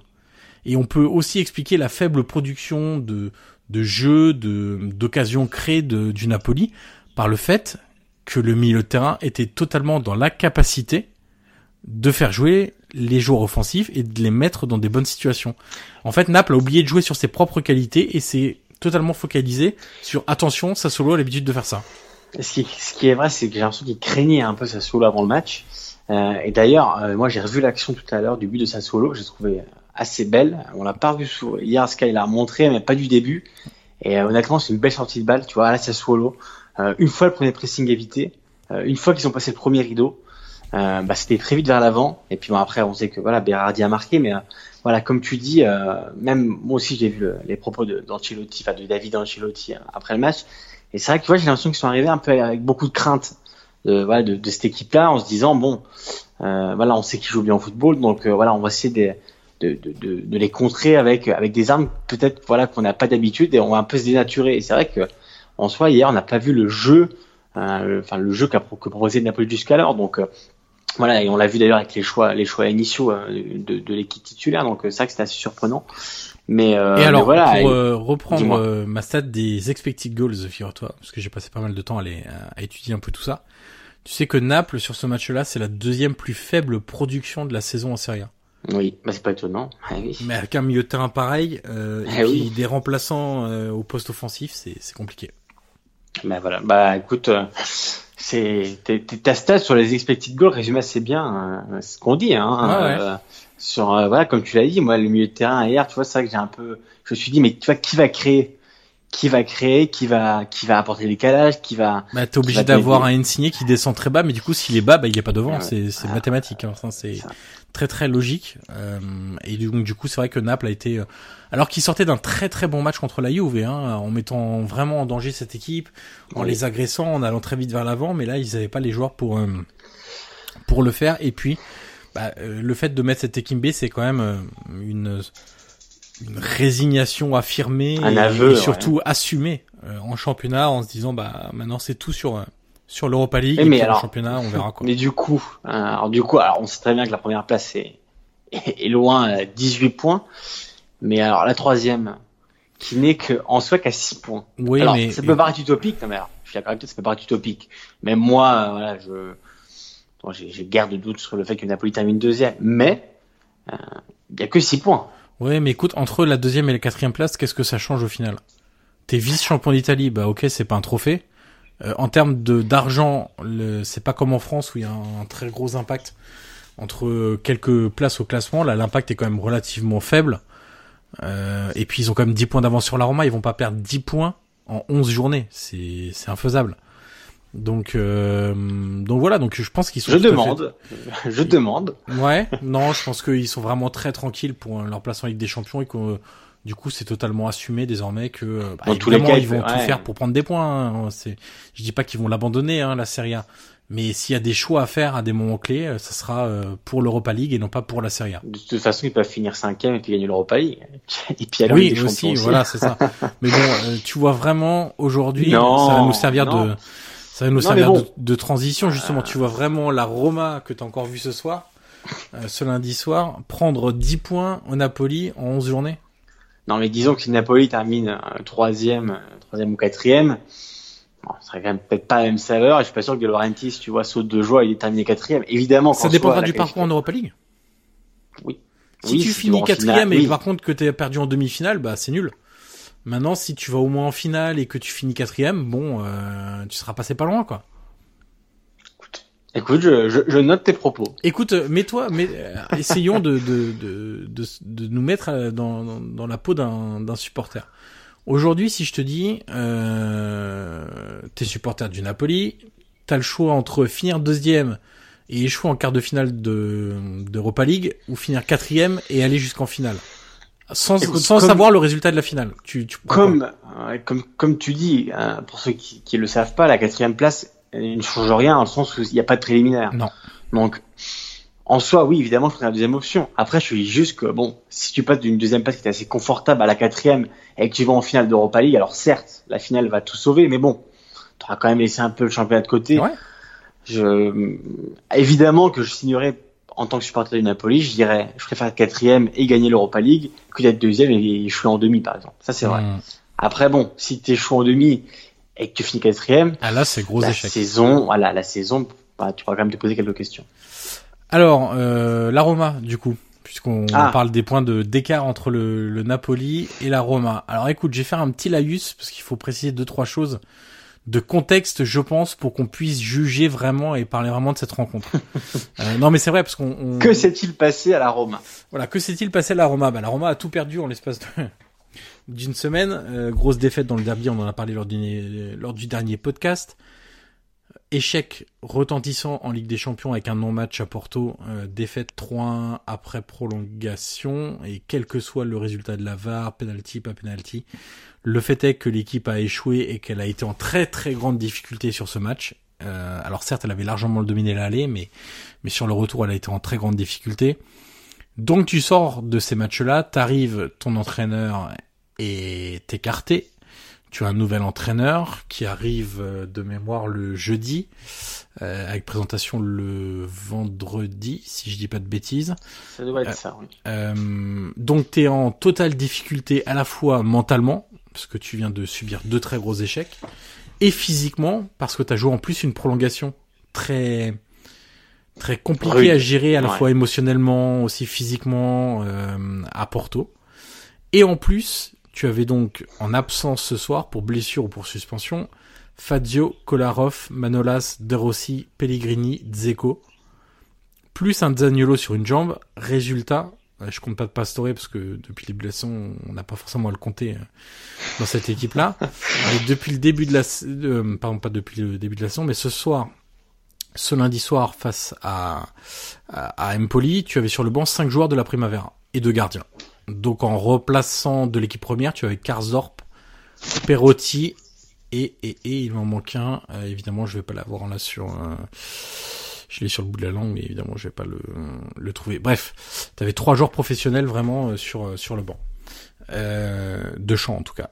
Donc ça, c'est le contexte qu'il faut vraiment avoir en tête maintenant quand on va analyser ce match-là.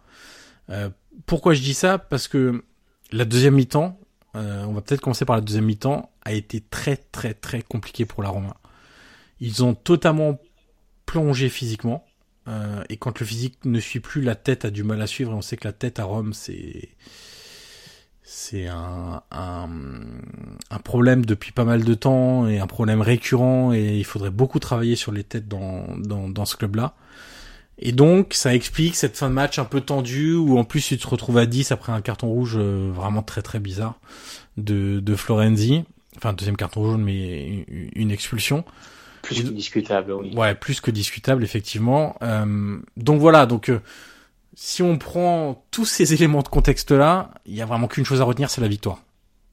Je sais pas si t'es d'accord Oui. avec moi. Ah bah si, si, si on la deuxième mi-temps, comme tu dis, oui, la première, alors la première, Empoli n'a pas proposé grand-chose. La deuxième, comme tu dis, on a vu, bah, on a commencé à voir les blessés, on a commencé à voir que, que avait des crampes, on a commencé à voir que voilà, il manquait beaucoup de choses. Il y a quand même Zaniolo et Chic qui sortent encore sur Ouais. blessure. Ouais, Zaniolo était, était vraiment au, voilà, au bout du rouleau. Euh, à la fin, on sait très bien que, voilà, les joueurs étaient vraiment sur les rotules. Euh, écoute, euh, à la fin, voilà, le, ils sont sauvés par l'avare sur l'égalisation d'Empoli en toute fin de match, voilà, qui en soi aurait quand même mérité euh, Au vu de l'égalisation. la deuxième mi-temps, bien sûr. Ouais, au vu de la deuxième mi-temps, c'était vraiment, euh, voilà, il dirait qu'il y a eu beaucoup, beaucoup d'occasions.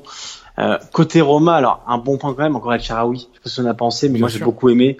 J'ai beaucoup aimé, euh, encore une fois, la vivacité. Euh, si je ne m'abuse, à la fin, il était capitaine. à sortir une Oui. Florenzi. Je Oui. crois qu'il a pris le brassard. Exactement. Euh, et tu vois, j'ai bien aimé même la façon dont il l'a pris le brassard parce que tu vois, à la fin, il a quand même essayé d'apporter deux trois accélérations pour monter le bloc quand tout le monde était très bas. Euh, il a pris deux trois touches, il a pris des fautes. Euh, en première mi-temps, c'était, bah, il ouvre le score, c'est encore un des plus actifs. Donc, euh, donc voilà, El Sharawi. Alors, toi qui suis la Roma de plus près, euh, je pense qu'on peut le mettre quand même dans nos top de la saison de la Roma pour le moment. Euh, honnêtement, sur la durée de la saison, parce que Zaniolo, ça vient quand même essentiellement Oui. à partir de décembre. Sur la durée de la saison, pour moi, c'est le meilleur joueur de la Roma. Tu l'as dit. Euh, tout simplement. Déjà, en plus, alors, ça veut pas tout dire, hein, mais c'est quand même le meilleur buteur en Serie A de la Roma, 9, euh, 9 buts. C'est un joueur qui donne beaucoup, qui anime beaucoup son, son côté gauche, qui fait des efforts défensivement, et ça, on sait que ça plaît en, en, en Italie, qui a une classe assez folle. Euh, il met rarement des buts moches. Ça, Oui, on, peut, le, encore, on ouais. peut le dire aussi. Et encore euh, ce lundi soir face à Empoli, une frappe enroulée, euh, pleine lucarne, euh, assez, assez belle. Euh, voilà, c'est un- c'est une vraie récompense pour pour ce joueur. Et après le match, il était interviewé par Sky et, et Ante- euh, Angelo Mangiante, le, le journaliste qui suit la Roma pour Sky en bord terrain, lui disait alors qu'est-ce que ça te fait d'avoir ce brassard Et on sentait l'émotion du de Del Charoui qui disait c'est c'est c'est magnifique. Euh, il dit même si c'était pas pour longtemps. euh, c'est c'est c'est- c'était vraiment magnifique quoi. Donc Ah, Ça euh, commence à faire longtemps qu'il est à la Roma El Sharawi hein, en soi. euh, je euh, crois que c'est quoi C'est janvier l'été. 2016 ou Oh, c'était l'été. 2010? Non, c'était l'été. C'était l'été. Hum, je suis quasiment sûr. C'est vrai Est-ce que tu peux aller checker? Bien Si sûr. veux, je peux meubler. Hein. Il Je suffit juste que tu fasses un meuble Ikea. euh, Mais je, je peux faire le meuble Ikea. Alors, écoute, moi, je suis prêt à prendre les paris que c'était un début de mois d'août. Un début de mois d'août parce que je me rappelle que j'étais sous le soleil. Un soleil très doux. Très doux dans le sud de la France. Je me demande si tu vas pas perdre. Non. Non, je suis sûr qu'Acharaoui est arrivé en, à l'é- à l'été à la Roma. Je suis quasiment sûr. Moi, Je suis prêt à mettre ma place à Cacho et Pépé en jeu. Ouh là là là là. Alors ça, tu sais suis- que c'est des places qui sont euh, qui sont courtisées. Eh bien, j'ai l'honneur de te dire que tu es viré. Non. Euh, si, c'est bien ce qui me semblait. En fait, il revient de son prêt à Monaco en décembre, enfin en janvier, décembre-janvier, parce que ça ne marche pas du tout. Et il est prêté immédiatement par Milan à la Roma, le 26 janvier 2016. Et ensuite, euh, la Roma lève l'option d'achat euh, l'été qui suit. Mais Eh ben, j'avais raison. Alors, il lève l'option d'achat, l'été qui suit. Oui, mais il y est. Alors ça, c'est ce qu'on appelle de la mauvaise foi, Monsieur Meyer Pessini. Mais C'est pas très beau, italien, ouais. mais euh, non, non, il est là depuis janvier 2016. Ouais. Ah, ben euh, oui, je ça- comprends avec Monaco. Il est parti C'est ça, c'est ça. Ah, oui. Quatrième saison. Alors, elle est pas complète, c'est trois saisons et demie, mais euh, Exactement. À- la Roma, oui, s'est quand même, euh, quand il arrive, c'est quand même 8 buts en 16 matchs. La saison d'après, c'est 8 buts en 32 matchs. Après 7 buts en 33 matchs. Sachant qu'il est pas toujours titulaire, hein, loin de là. Et cette saison, c'est 9 buts en 19 matchs. En plus de, de- des qualités techniques qu'il a, il y a aussi sa mentalité, comme tu dis. C'est un joueur assez exemplaire. Euh, moi, je sais qu'à Milan, il avait quand même beaucoup de difficultés, même extra sportives. Euh, voilà, Oui. pour faire un peu gros, on Beaucoup, le voyait un peu beaucoup, dans les, beaucoup. on le voyait beaucoup dans les boîtes de nuit. Exactement. Euh, voilà, et, euh, là visiblement il s'est calmé, il a mis ses têtes en place. C'est vrai que, que voilà, c'est on, on voit aussi un joueur plus mature. Euh, évidemment, il prend de l'âge, donc évidemment qu'il il devient, mais c'est vrai que c'est un joueur qui tient plus complet et ça devient aussi un des leaders de cette Roma. Alors certes, quand on parle d'Achari, on a l'impression qu'il voilà, c'est toujours le jeune qu'on a connu à Milan avec la crête, alors que non, Ah, il a toujours la crête. Euh, mais euh, c'est vrai qu'il vieillit et c'est vrai que bah tu vois avec le brassard aujourd'hui, euh, je pense que c'est un message aussi que tu envoies aux joueurs en lui disant bah voilà, euh, tu fais partie des, des piliers de cette Roma. Est-ce que donc, tu sais quel âge a El Sharawi Écoute, comme ça, je te Parce dirais. que tu disais, on a l'impression qu'il est tout le temps jeune, etc. Je te dirais euh, pff, 24 ou 25 Ah non, c'est un peu plus, c'est 26 ans. 26. Ouais. Ouais. Eh, il est dans la force de Tu l'âge. sais qu'il a commencé très tôt, en 2011 à Milan, hein, donc euh, c'est vrai Oui. que c'est... Ah oui, oui, moi je l'ai suivi, bah, voilà, je suis Milan depuis longtemps, c'est vrai que je l'ai suivi très tôt, même, même je l'avais vu deux, trois fois en entraînement euh, quand j'étais sur Milan. Et c'est vrai qu'à l'époque, tu vois, on, voilà, on savait que c'était un bon joueur, mais il était encore un peu acerbe. Voilà, on savait que c'était encore un peu tôt. Mais là, voilà, moi, depuis le début de la saison, on l'a souvent dit, mais encore ce soir, euh, il ouvre le score et je trouve vraiment son attitude, surtout en fin de match, il a pris beaucoup de fois le ballon pour partir un peu euh, en contre, surtout à 10. Et voilà, moi j'ai bien aimé son attitude. Donc euh, voilà, alors certes, la Roma était vraiment sur les rotules et euh, c'était vraiment compliqué en fin de match. Euh, c'est d'ailleurs c'est toujours compliqué que la Roma cette année, j'ai l'impression. C'est toujours un peu ric-rac. Hein. C'est ça, Les, vi- les victoires sont, euh, tu contre Bologne déjà, bien sûr. ça avait été, ça avait été assez compliqué. Contre le Kievo, ils sont pas loin de d'encaisser un troisième but sur un arrêt Chievo, de d'Olsen. Oui, exactement. C'est vrai que c'est sur Giaccherini, non La frappe. oui, exactement. il me semble que c'est bien Giaccherini. Donc, et c'est vrai que la Roma, alors Milan aussi, hein, dernier match, c'est un peu ricrac aussi, mais c'est vrai que la Roma, euh, c'est une constante cette année où rarement les tifosi doivent être tranquilles parce que il y, a rarement un 3 ou 4-0. Quoi. Frosinone, il passe à 96e, il me semble. Donc euh, c'est vrai que cette saison, c'est limite. Un autre joueur que je souhaitais mettre en avant ce soir, c'est Justin Kluivert. Euh, il n'a pas tout réussi, exactement. évidemment. Euh, c'est un joueur qui a pas mal de déchets. Alors tu vois, s'il y a un reproche qu'on peut faire à Eusebio Di Francesco euh, dans la gestion des, de certains joueurs, c'est avec Kluivert. Je l'ai trouvé très négatif dès le début. Alors peut-être que c'est un joueur qui ne lui convenait pas. C'est possible et on peut tout à fait l'entendre. Peut-être que ses caractéristiques n'allaient pas avec ce que Di Francesco souhaitait. Euh, moi, de ce que j'ai vu de la carrière de Di Francesco, pourtant, je trouvais ça plutôt cohérent. Euh, mais le problème de, de et comme je suis beaucoup le championnat néerlandais, je, je le sais, euh, c'est que c'est un joueur qui a besoin de sentir la confiance, qui a besoin d'être aimé. Euh, et le problème, c'est que Di Francesco lui rabâchait toujours les mauvaises choses euh, qu'il faisait. Euh, ou les choses qu'il devait faire qu'il ne faisait pas et il le faisait notamment médiatiquement. Je me souviens plus du match, mais j'ai toujours gardé en tête euh, après le premier vrai bon match de Kluivert en, en Serie A. Le journaliste lui dit hey, Kluivert, il était plutôt bon, etc. Il lui disait oui, mais il doit faire ça, ça, ça, ça, ça. Et en fait, c'était une gestion hyper négative et je pense que émotionnellement, il a assez vite lâché. Et ce soir, c'est pas un hasard. Parfois, il y a des petites marques, des petits gestes qui comptent beaucoup. Je sais pas si tu l'as vu, si tu as été attentif au moment de son changement. Alors pour info, il sort, euh, pour rappel pour ceux qui n'ont pas vu le match, il sort au moment du carton rouge de Florenzi pour que Karsdorp rentre euh, et vienne euh, se mettre au poste de, de latéral droit. Mais le Ranieri le prend dans ses bras. Kluivert va juste pour lui serrer la main comme il a l'habitude de faire. Il est même surpris que Ranieri le prenne dans ses bras. Et ben ça, je pense que ça va compter et que ça va l'aider. Euh, c'est peut-être bête, hein, mais on sait, on connaît que certains joueurs ont besoin de ça. Certaines personnalités ne sont pas aussi affirmées que d'autres, et certains ont besoin de, voilà, de sentir la confiance de l'entraîneur. Et je pense que Kluivert ne l'a jamais senti chez Di Francesco. En tout cas, moi, en observateur, euh, j'ai jamais senti que Di Francesco comptait sur Kluivert, ni même qu'il appréciait ce joueur. Et, et, je pense que le joueur, lui, l'a senti et que avec Ranieri, ça a peut-être changé. Est-ce que tu penses que Chic un peu pareil aussi? Non, parce que Di Francesco l'a beaucoup défendu Chic. À l'inverse, Di Francesco trouvait toujours du bien, même quand euh, Chic n'en faisait pas. Euh, il a toujours défendu, il a même aligné plein de fois alors que ça n'allait pas. C'était une gestion qui était totalement différente. Autant Chic, il l'a beaucoup protégé, autant Kluivert, il l'a souvent vite mis au feu. Et, et voilà, donc euh, à voir euh, comment Ranieri, je pense que Ranieri va de toute façon essentiellement travailler sur les têtes de chacun euh, d'ici la fin de la saison. Il aura pas le temps de faire grand chose, à la fois tactiquement ou sur le plan du jeu. Il a eu des propos très forts hein, sur Chic. Hein. Bien sûr. Il a dit que c'était un joueur fantastique, qui comptait sur lui, et que s'il se débloquait, il pensait que le déclic était pas loin. c'est un joueur dont les tifosi pourraient tomber amoureux. Exactement. Et, et, je pense qu'avec Kluivert, ça peut, ça peut bien matcher aussi. En tout cas, il y a eu des premiers signes avant-coureurs très très intéressants pour la, la suite des, des, des, des, semaines à venir.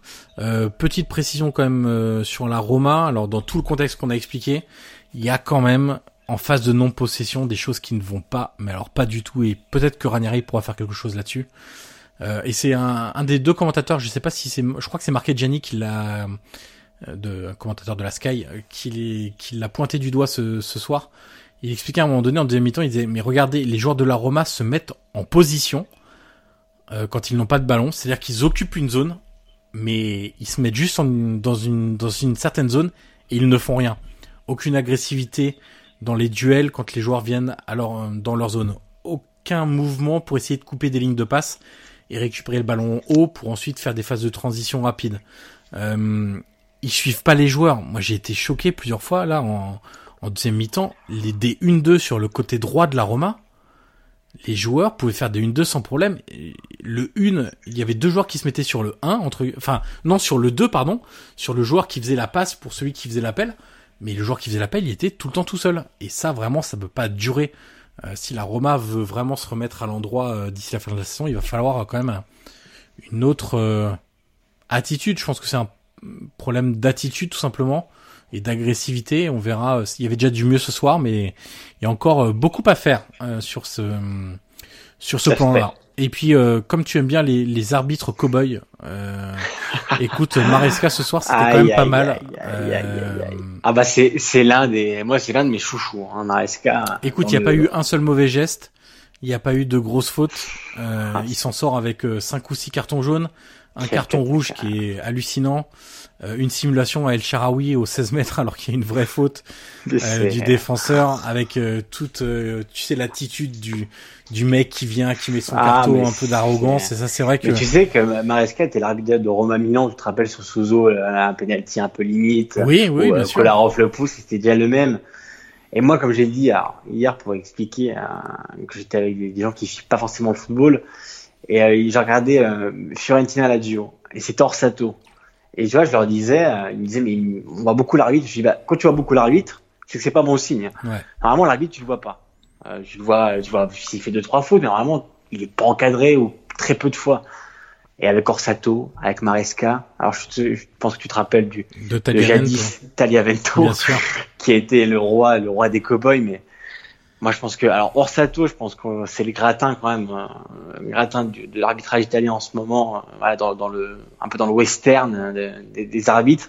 Mais c'est vrai que Maresca ce soir était, voilà, il, il, siffle des choses qu'il n'y a pas, il siffle pas des choses qu'il y a. Enfin, le pauvre Charoui qui se fait, qui se fait faucher, euh, il se fait, il fait, il se prend un jaune pour pour simulation. Florenzi, euh, il fait rien sur son deuxième jaune, et ben il, il se fait expulser la VAR contre voilà sur le but d'Empoli. Ouais. Le joueur est à 30 à 30 cm, il se fait allumer, il refuse.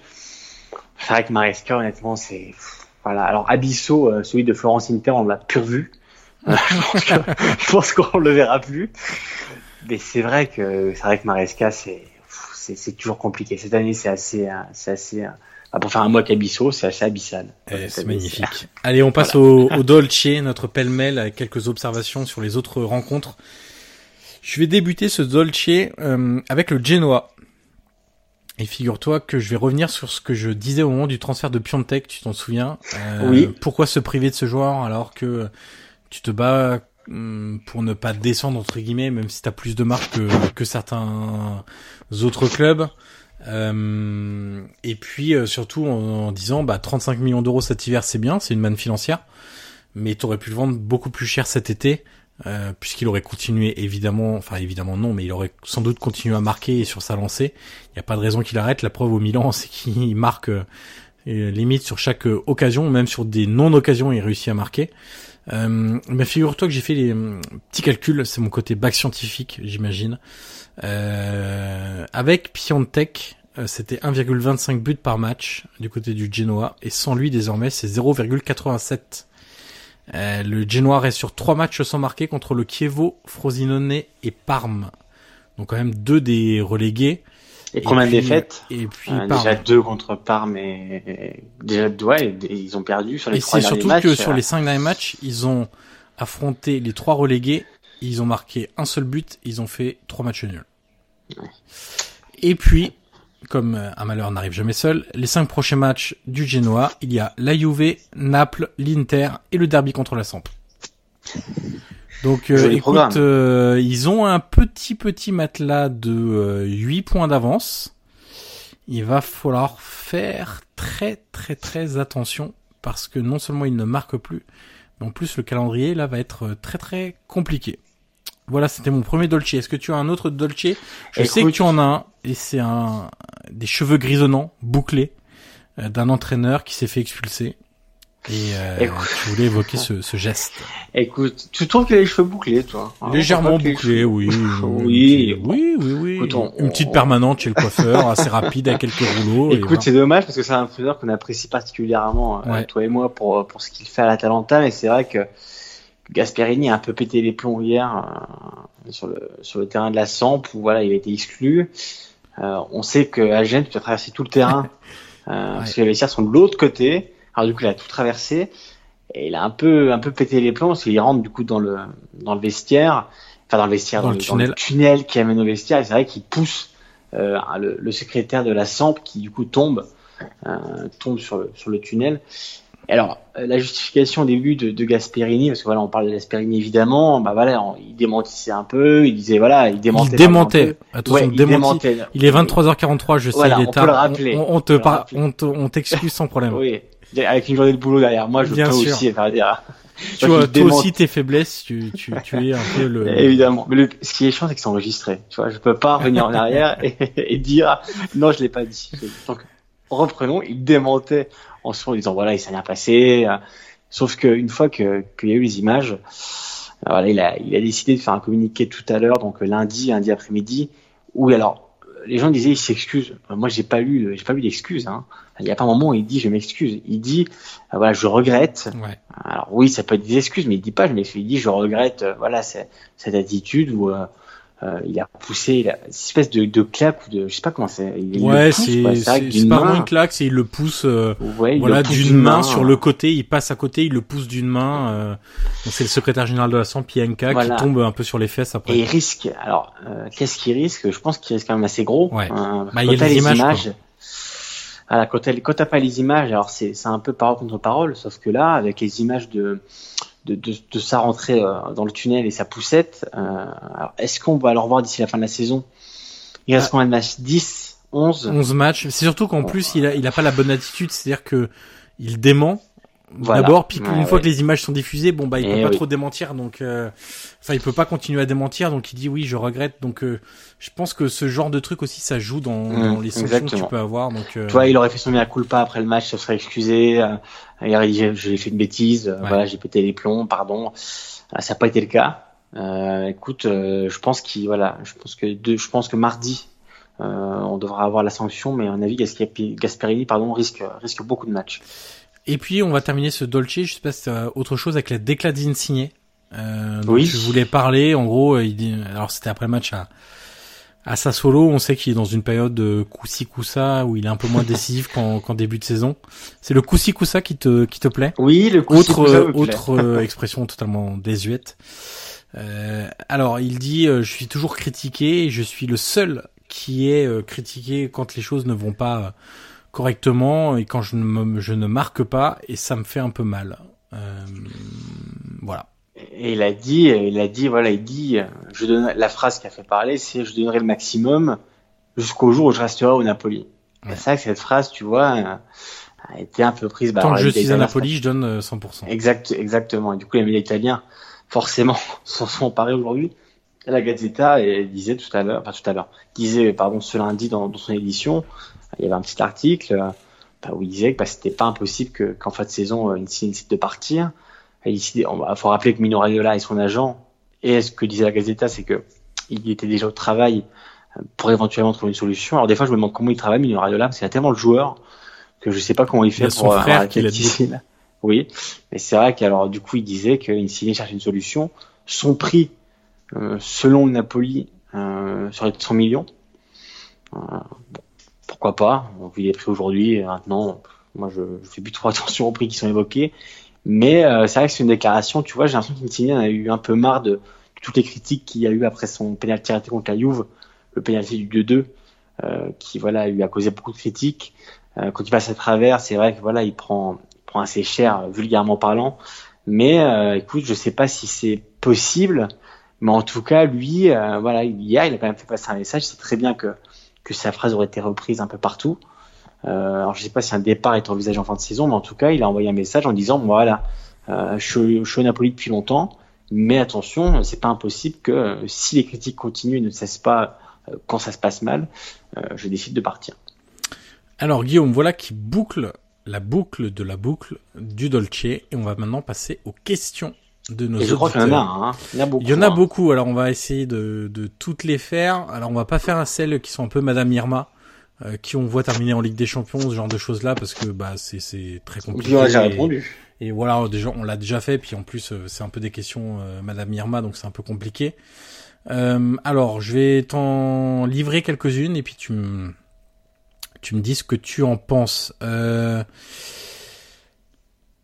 J'en ai une pour toi aussi. Hein. Oui, bien sûr, bien sûr. Euh, bon, il y a, y a à la fois euh, Kams, euh, The Coud et Hugo Frey, très bon pseudo, Amiot H, qui demandent à la fois si Naples peuvent tenir. Alors, si Naples va tenir à distance et est capable de se faire ou est capable de se faire rattraper euh, dans le sprint final, ça on l'a évoqué tout à l'heure, et donc du coup Hugo Frey nous demande est-ce que Milan est capable de tenir cette cadence de victoire jusqu'à la fin de la saison, sachant que le jeu produit est assez minimaliste et surtout bourré de réussite. Bah écoute, je te propose de commencer par celle-là du coup. Alors si un jour on m'avait dit que j'aurais une question d'Hugo Frey, j'aurais du mal à y croire.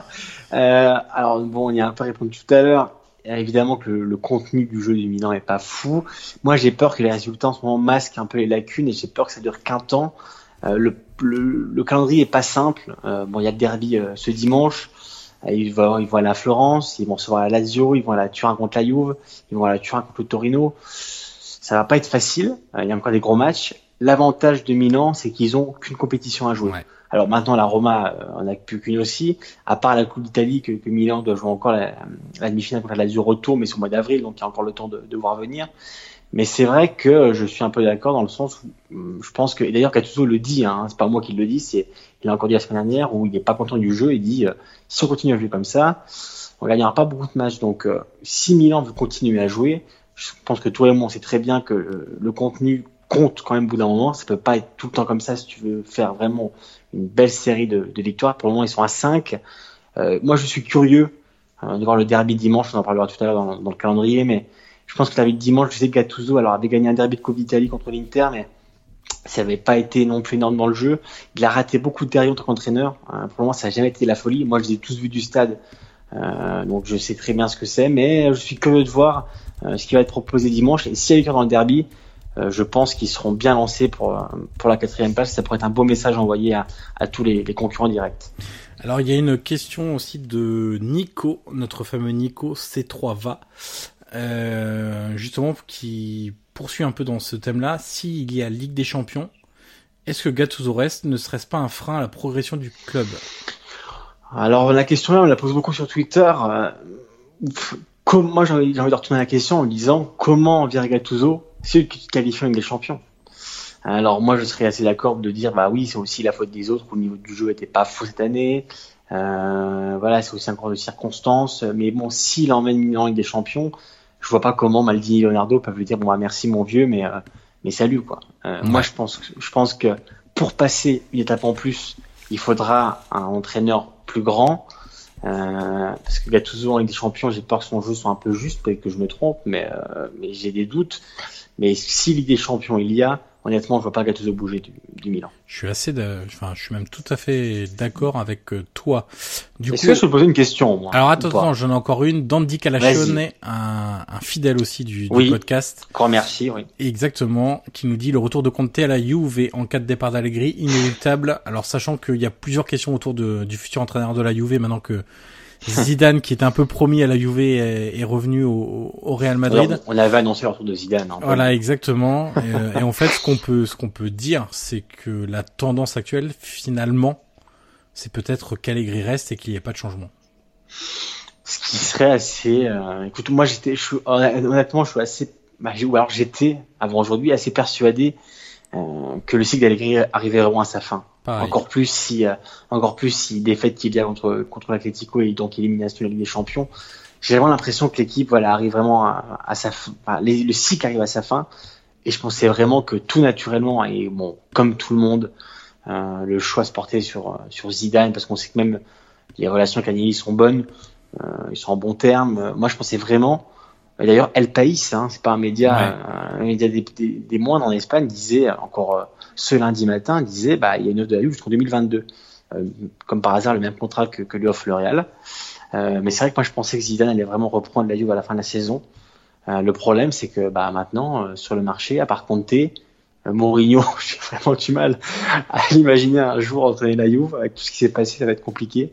Mais comme tu dis, euh, là maintenant aujourd'hui, ou alors on parle beaucoup de Simone Inzaghi. J'ai du mal à y croire. Quand même. Ouais, ouais, moi aussi j'ai du mal à y croire. Je pense qu'il va rester. Il y avait aussi le Duc de Sauce Paradise, magnifique pseudonyme, qui nous disait quel entraîneur à la Juve. Alors du coup, prochain... pour toi, ce serait un choix par défaut pour la Juve de, de garder Allegri. C'est compliqué, hein. C'est compliqué. Euh... Là, on sent qu'il y a eu un espèce de, de changement ces derniers jours où Allegri euh, reparle beaucoup de bah j'ai jamais dit que je voulais partir, je suis bien à la Juve et etc. Il défend son bilan. Ouais, il défend son bilan, donc j'ai plutôt l'impression que ça va en faveur d'un d'une prolongation de contrat ou en tout cas qu'il reste encore. Euh, autre question, l'Imperatore Antoine Alexandre, là aussi Alexandre II, pardon, qui est un fidèle. Croyez-vous en l'échange Icardi-Dybala Alors à titre personnel, les échanges de deux joueurs à 100 millions d'euros, j'y crois pas une seconde. Euh, c'est vraiment un truc de mercato italien, ça, de de sites de mercato italien, des échanges purs comme ça, j'y crois pas une seconde. Euh, je sais pas ce que tu en penses, Guillaume. Je suis d'accord avec toi. J'ai deux questions toujours pour toi, si tu veux, hein, sont chaudes. attends, il y en a un, je, je pense, qui te troll, je suis pas sûr, c'est Maktar Lee. Euh, qui nous dit bonsoir Guillaume, quel est le pourcentage du nombre de buts marqués par la Roma sur coup de pied arrêté cette saison? Combien exactement suite à un corner, suite à un coup franc direct ou indirect, suite à un penalty En fait, je crois qu'il t'a pris un peu pour Opta Paolo ou Opta Jean. euh, écoute, Maktar, la question est intéressante. Ce qu'on peut noter, c'est que la Roma est une des équipes qui marque le plus euh, avec ses défenseurs. Euh, qui marque pas mal de buts de mémoire de la tête également, euh, du coup, euh, et c'est aussi une des équipes qui a le plus de nombre, enfin, qui a le, alors je sais pas si c'est le plus grand ou l'un des plus grands nombres de joueurs différents à avoir au moins marqué un but cette saison en, en Serie A. Alors ça répond pas du tout à ta question, mais je t'ai donné comme ça quelques stats.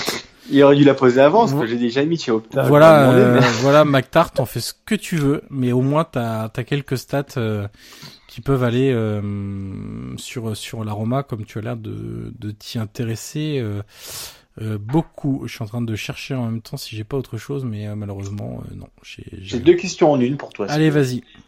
Alors, la première qui concerne la Roma, Victor Casagrande, qui te demande Ranieri est-il l'homme de la situation? Point Et la deuxième, c'est la Roma toujours, c'est Pharaon, et donc du coup je pense à Fadel Sharawi, Venox, son, son hashtag, et qui demande où se trouve le niveau de Juan Jesus? Alors, euh, on va commencer par Juan Jesus. Où se trouve le niveau de Juan Jesus On va dire très très bas. Euh, honnêtement, quand, on, quand, on, quand on, regarde, quand on regarde pardon le match euh, contre Empoli, c'est Marcano qui tient un peu la charnière centrale, ce qui est assez inquiétant. Euh, il marque contre son camp. Je me demande comment on peut faire une tête comme ça au radio poteau en marquant contre son camp. Très honnêtement, dans la situation où est arrivé le ballon. Euh, non, non, il est, il est tout simplement, et je vais être très dur, euh, ce qui n'est pas forcément mon habitude, mais il est vraiment catastrophique depuis qu'il est arrivé à la Roma. C'est sans doute par rapport au prix payé, euh, parce que entre le prêt et l'option d'achat, ça doit être 10 millions d'euros. L'un des pires défenseurs de l'histoire de la Roma. tout simplement. Est-ce que c'est une surprise honnêtement? Non non non, mais de toute façon je n'ai jamais compris cet achat. Euh, bah oui. écoute, euh, je pense que l'Inter a fait à la Roma avec Juan Jesus ce que la Roma avait fait à l'Inter avec Dodo. Euh, pour un montant de transfert au final euh, assez similaire aux alentours des 10 millions d'euros. Donc ils se sont rendus un peu coup pour coup.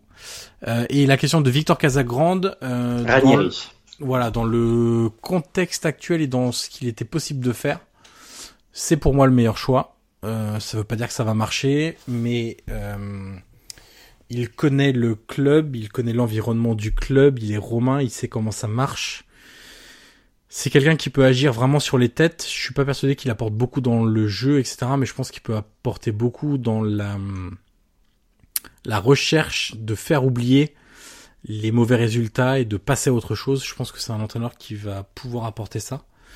Euh, et puis quelque part ça rassure un peu les supporters euh, d'après les premiers échos que j'ai donc euh, c'est un bon choix et surtout c'est mieux que tout ce qui était Donadoni, Paulo Souza, Christian Panucci, etc.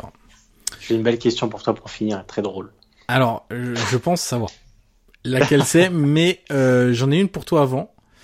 De Raphaël G54 en cas de Ligue des Champions l'an prochain, à quel poste Milan doit-il se renforcer en priorité? Je salue Raphaël qui est un ami euh, et, je lui dis que le Milan doit se renforcer en priorité au milieu. non, il doit se renforcer. La défense est bien, l'attaque me paraît bien. Peut-être un ailier, un ailier un peu voilà, qui va vite, un peu à la Dilofeu euh, à l'époque pour pour schématiser. Je pense au milieu de terrain, euh, voilà, un ou deux achats pour pour passer voilà ce, ce cap au milieu de terrain. On sait qu'il manque un, un vrai milieu depuis longtemps. Après, Bakayoko doit être acheté. Euh, est-ce que ce sera le cas On verra, mais c'est 35 millions, donc ça sera aussi un budget. mais je pense vraiment qu'au milieu de terrain, il faut ce joueur qui, qui surtout sur Ligue des Champions, qui est prêt à faire, faire le, comme on a dit, le saut de qualité. Euh, J'ai encore une autre question. Euh, avant que tu me poses la question, je sais euh, quelle question tu vas me poser. Il y a Laurent, Laurent Bocchi qui nous parle encore des entraîneurs à, à, la Juve, donc on a un peu répondu. Simon Beef qui nous dit un mot sur la série B, les équipes à suivre. Écoute Simon, on avait fait un, un petit truc avec nos amis de série Bellissima. Euh, il y a quelques épisodes, donc je vous propose d'aller sur soundcloud.com et de rechercher les anciens épisodes avec les titres. Tu verras qu'on avait fait un petit quelque chose sur quatre jours à suivre. Et il reviendra. Il reviendra. Et il reviendra en fin de saison pour euh, nous présenter les trois équipes qui vont monter en Serie A la saison prochaine. Euh, et puis je me permets aller de répondre. À... Alors il y a euh, G Carrigan qui nous dit qui part favori dans le derby de dimanche? Euh, ah. Bien malin celui qui peut trouver un favori, très honnêtement. Euh, sur la dynamique, on pourrait dire Milan, mais euh, dans le jeu, comme ah, un derby, un derby, c'est un pronostic. Bah, on l'a vu par exemple avec le Roma Lazio. Hein, oui, c'est c'est vraiment un match. C'est un peu, c'est un peu langue de bois de dire ça, mais c'est vrai, c'est tellement vrai c'est qu'on peut pas pronostiquer un derby, c'est pas possible, c'est impossible. Et puis euh, j'ai Ivan Ouz, Franck MCHL, qui nous dit bonsoir. À ton avis, comment est-il à la Fiorentina pour passer un palier, un taulier pour l'interrogation?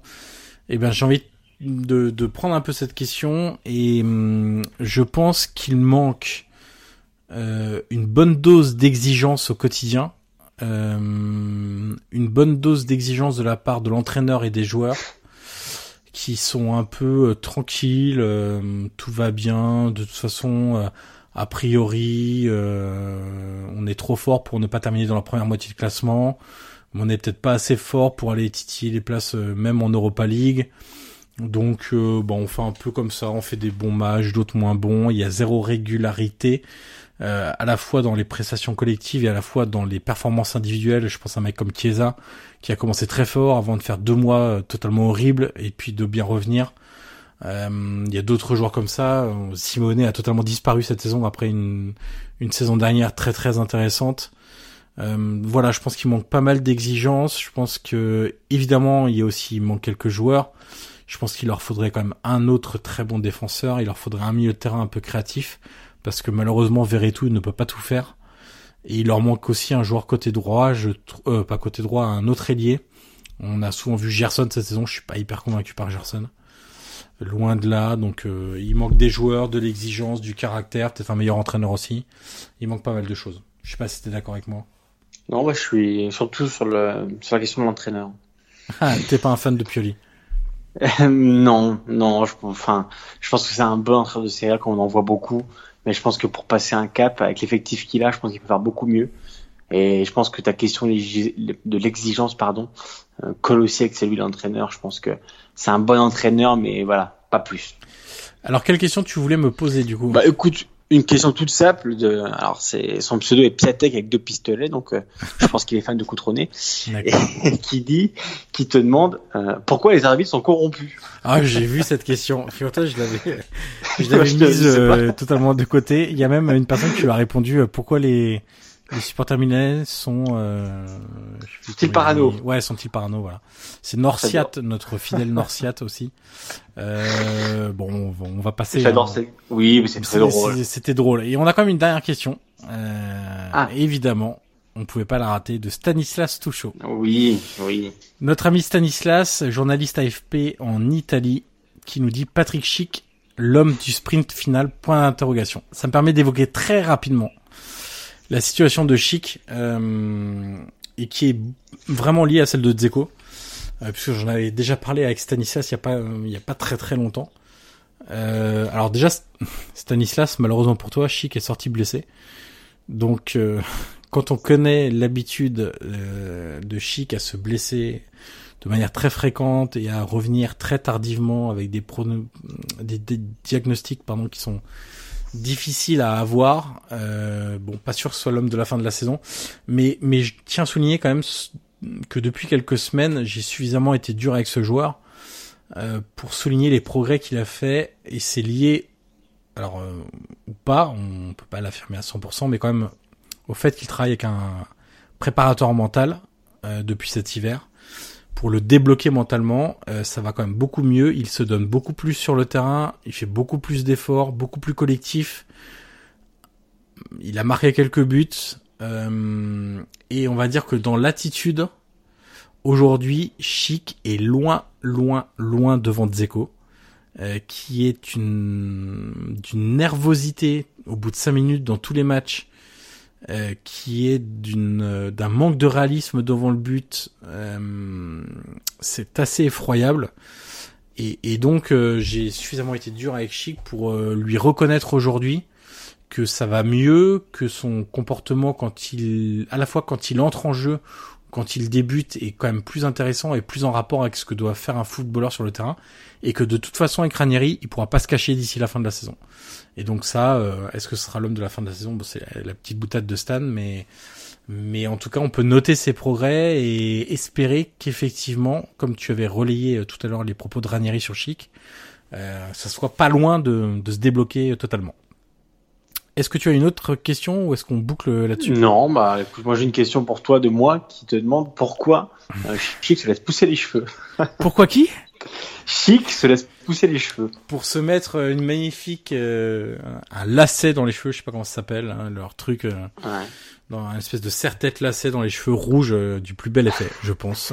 voilà. Il faudra faire un point capillaire quand même sur, sur, sur Chic, mais la semaine prochaine. Il y a pas mal de chevelus avec Zaniolo, Chic, du côté de la Roma, c'est voilà, c'était le, le point Jean-Louis David. Euh, alors Guillaume, avant de se quitter, deux choses. La première, c'est que va-t-il se passer la semaine prochaine? On sait rien, bien sûr. 28e journée. Et là, figure-toi que je vais pas commencer par le match de midi 30, car dans mon décompte, je l'avais pris en compte. C'est Genoa Juve. Donc la Juve va jouer à midi 30. Hurrah euh, et là, j'ai envie de te dire, est-ce qu'à ton avis, Allegri mettra Ronaldo titulaire pour le marché asiatique? Imagine la Juve joue son seul match de la saison à 12h30 et ils ne mettent pas les stars sur ce match-là. Je pense que ça serait assez terrible pour euh, pour, le marché nos, pour nos amis de la, de la Liga. Euh, alors, on va commencer vendredi avec Cagliari Fiorentina à 20h30. Ensuite, samedi 15h Sassuolo Sampdoria 18h Spal Roma. C'est un peu étonnant parce que la Roma a joué lundi soir. Il joue dès samedi à 15 à 18h. Euh, ensuite 20h30 Torino Bologne. Est-ce que Mihailovic va réussir encore à grappiller des points et à se sortir de cette zone de relégation? Euh, Donc euh, dimanche 12h30 Genoa Juve. Notre multiplex avec Atalanta Chievo, Empoli Frosinone, Lazio Parme. À 18h, Napoli Udinese avec, je pense, encore une grosse performance de l'Udinese, euh, notamment dans le secteur offensif. Et le derby, le match à ne pas rater s'il n'y a qu'un match à regarder ce week-end. Enfin, oui, du coup, ce week-end. C'est Milan-Inter. Et tu y seras, Guillaume? Oui, bah, j'ai passé le week-end en Italie, toi. Du coup, je vais voir un peu, un peu tous ces matchs là-bas. Je serai pour boucler, boucler la boucle à Milan dimanche pour voir ce magnifique derby. Pour le coup, alors chaque année, généralement, on dit ah cette année, le derby Milan va compter. Euh, on s'automotive comme on peut. Mais c'est vrai que cette année, pour le coup là, euh, on peut dire qu'il y a un vrai enjeu et je pense que ça va être assez assez énorme. J'espère avoir un derby décousu. Euh, j'espère avoir du jeu. J'espère avoir de, de l'ambiance, j'en suis sûr. Mais du jeu, messieurs, s'il vous plaît, du jeu. Et tu feras bien entendu une instruction et à destination de de Calcio et Pépé, j'espère. Eh bien évidemment. Tu nous feras une belle bonne le tifo, euh, le tifo, le tifo des, des, deux courvas bien sûr. pour Calcio d'un côté et Pépé de l'autre. Allez, mais écoute, ça serait absolument euh, magnifique, mais je n'y crois pas malheureusement une seconde. Et, pour... et le Napoli joue pas Ah si. Si si, je t'ai dit Napoli Udinese ah. avec la prestation. Ah, de... ah Napoli Udinese. Et eh oui.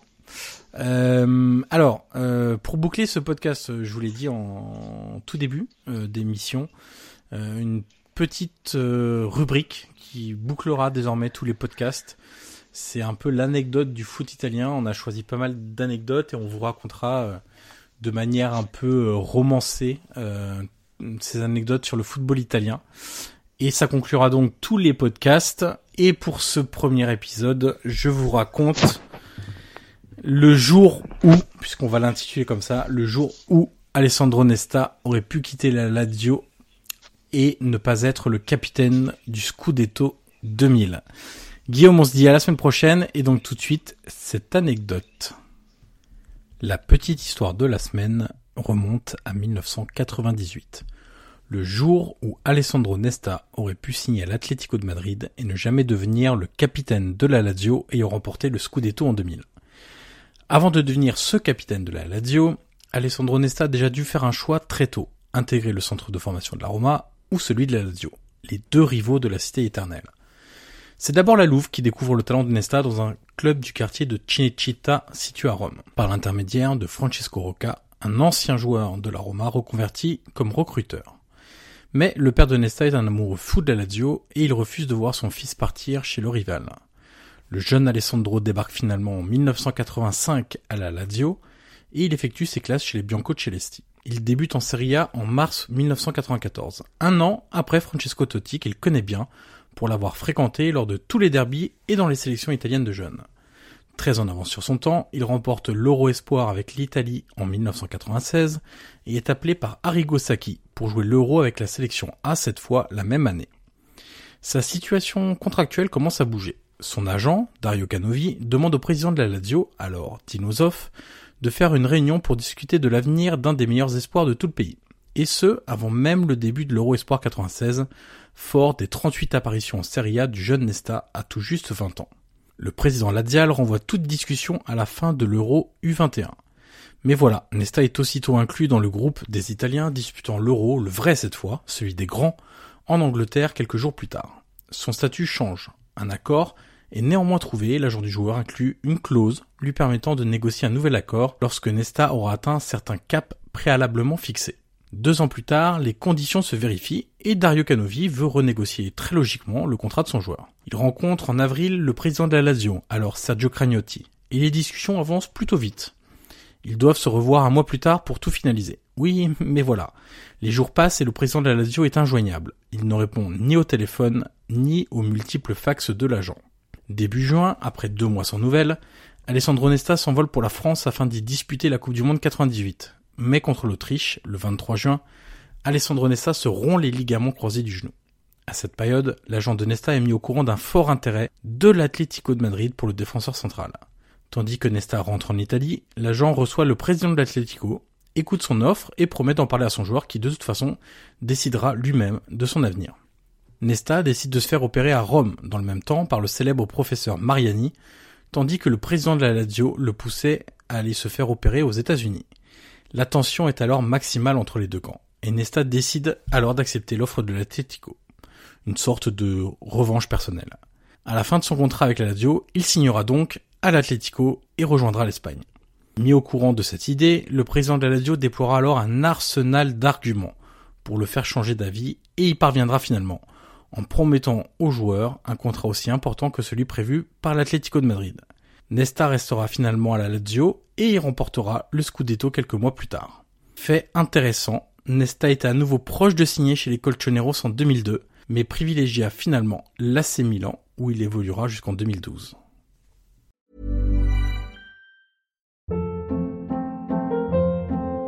Hold up. What was that? Boring. No flavor. That was as bad as those leftovers you ate all week. Kiki Palmer here, and it's time to say hello to something fresh and guilt-free. Hello Fresh. Jazz up dinner with pecan-crusted chicken or garlic butter shrimp scampi. Now that's music to my mouth. Hello Fresh. Let's get this dinner party started. Discover all the delicious possibilities at hellofresh.com.